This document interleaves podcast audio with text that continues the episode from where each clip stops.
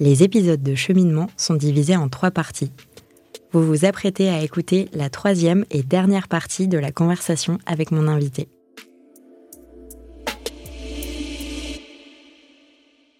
De retour avec Juliette Moreau, euh, fondatrice de MyS Life et présidente de Femtech France. Euh, avant de passer à la toute dernière question, euh, Juliette, je vais te donner carte blanche. Tu as quelques secondes qui sont entièrement à toi pour passer un message aux auditrices de cheminement. C'est à toi tout de suite.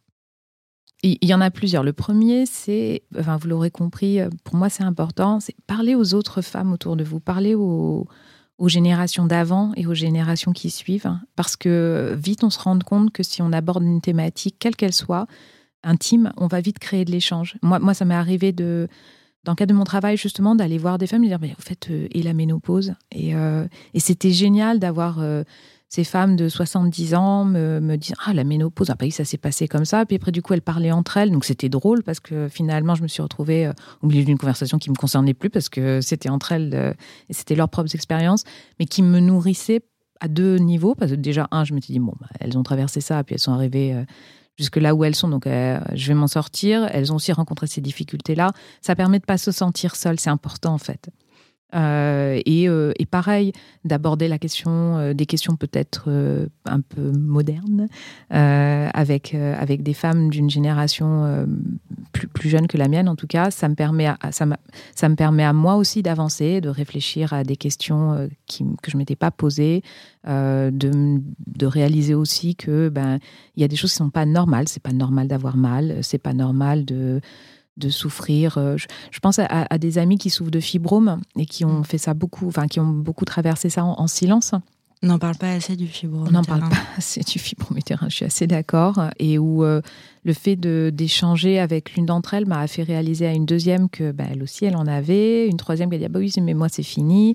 Euh, et le fait qu'elles échangent ensemble, le, de voir qu'elles avaient fait des choix de traitement aussi différents, bah, ça, ça permettait bah, déjà de, de, rationaliser ça. Finalement, on a tendance à facilement dire aux gens qu'on a une grippe, mais, euh, mais pas à dire qu'on a des fibromes, alors que du coup, pour le coup, au quotidien, c'est un peu plus... Euh, un peu plus handicapant. Exactement. Euh, voilà, donc du coup, mon grand message, c'est parler. parler. L'idée, c'est pas de prendre un haut-parleur et de se mettre au milieu de la place publique et de dire « Bonjour, j'ai mes règles bah, on peut. Quoique, on, ça pourrait être bien aussi, de temps en temps, c'est pour donner le contexte. mais, euh, mais juste échanger, euh, c'est toujours intéressant de voir ce qui va en sortir. Et en plus, le plus important, et je pense que c'est aussi euh, ce que moi je constate au fur et à mesure où j'avance dans mon projet, c'est que plus on en parlera entre femmes, plus les hommes vont avoir de la facilité à se glisser dans la conversation. Bien sûr. Et c'est voilà, ça c'est mon message. J'ai envie de réagir, mais c'est pas le but. non, mais c'est bien, ça veut dire que tu as. oui, oui, oui. Non, non, mais effectivement, en fait, euh, ça résonne euh, beaucoup en moi ce que tu dis euh, pour être concerné par une maladie gynécologique pour laquelle on n'a pas forcément de remède aujourd'hui. J'ai beaucoup de copines qui sont concernées comme, comme plein, plein, plein de femmes. Et on parle beaucoup. Je sais que c'est, il y a que à elle que je parle, que je peux parler de ça. En fait, c'est pas vrai parce que je pourrais en parler je pourrais en parler à d'autres personnes, mais c'est juste que c'est beaucoup plus facile. Et comme tu dis, par exemple, les différences de traitement, de est-ce que tu vas prendre la pilule, est-ce que tu vas pas prendre la pilule, est-ce que tu vas prendre des antidouleurs ou non, est-ce que tu vas rester chez toi ou est-ce que tu vas aller bosser. Enfin, tout ça, ça permet de se sentir moins seul. Et in fine, en fait, j'ai l'impression que dans beaucoup de cas, mais je ne veux pas parler pour les autres, le côté santé mentale, parfois, prend tellement de place que ça finit par nous faire du mal aussi physiquement.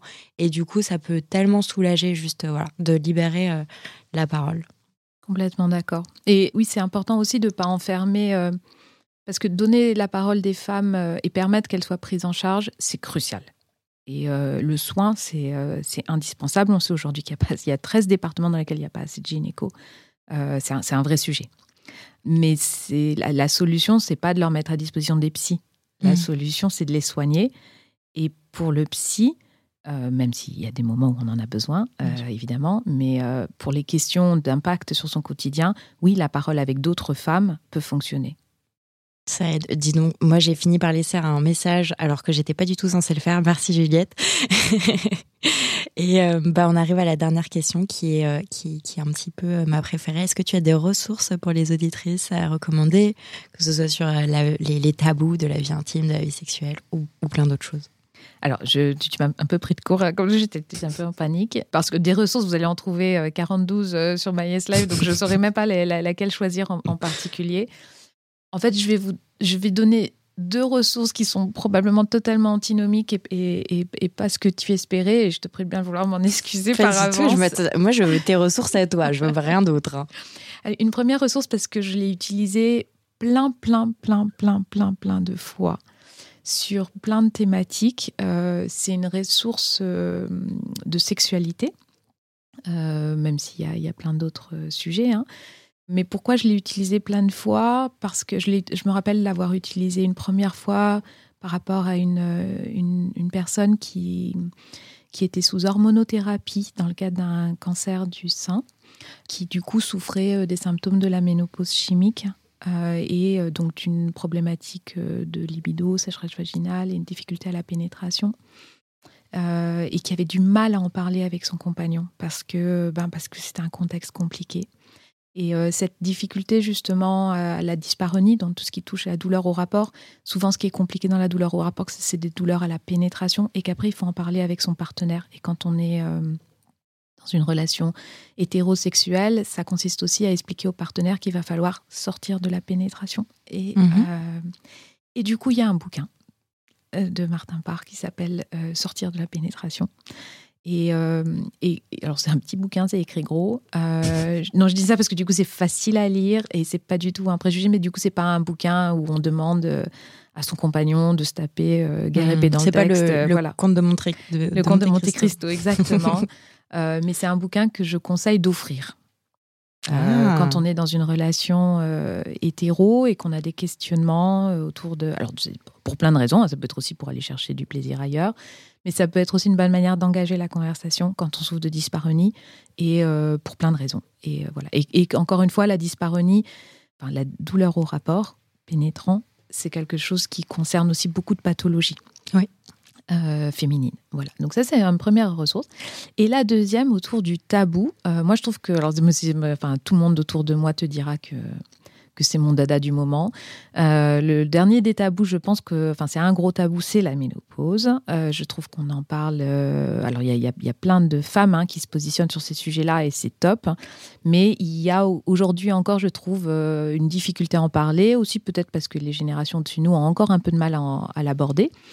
Et il y a une série dont je suis une grande, grande fan qui s'appelle Grace and Frankie qui du coup aborde justement le sujet. Alors, c'est même pas la ménopause, c'est la post-ménopause, c'est la post-reproductive health, comme ils disent les Anglais, et qui aborde du ah, c'est nul comme mot. ouais, ça fait très. Euh, oui et non, mais en même temps, on peut aussi décider que l'après, que, que la, la, la, la, fin de, de, de, notre capacité à nous reproduire. Tu sais que la ménopause, j'adore cette anecdote, la ménopause, on, c'est quelque chose qu'on partage avec un seul mammifère, et c'est l'orque. Mais non. Mais si. Il n'y a qu'un seul autre mammifère qui est ménopausé. Et que l'orque, quand elle est ménopausée, elle devient, euh, elle devient la chef en fait du clan. Et qu'un qu'un clan d'orques sans euh, euh, orque ménopausé à sa tête, c'est un clan qui, qui meurt en fait.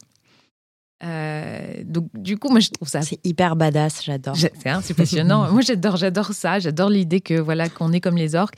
Et du coup Grace and Frankie je trouve que voilà c'est vraiment deux orques qui euh, deux, deux orques qui nous parlent de la de la voilà de, de ce que c'est d'être une femme euh, quand on est bah, quand on n'est plus dans une problématique d'avoir des enfants quand on a une problématique aussi de, de, de, problèmes de santé parfois et de continuer à garder une vie sexuelle une vie affective et une vie professionnelle assez délirante. Eh ben, c'était le mot de la fin. Merci beaucoup, Juliette. J'espère que tu as passé un aussi bon moment que moi. Mais oui, un très bon moment. Merci beaucoup.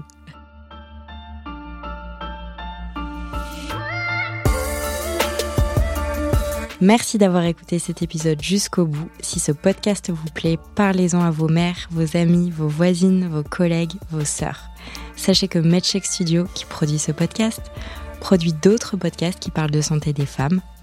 Pour les écouter, rendez-vous sur medcheck-studio.com.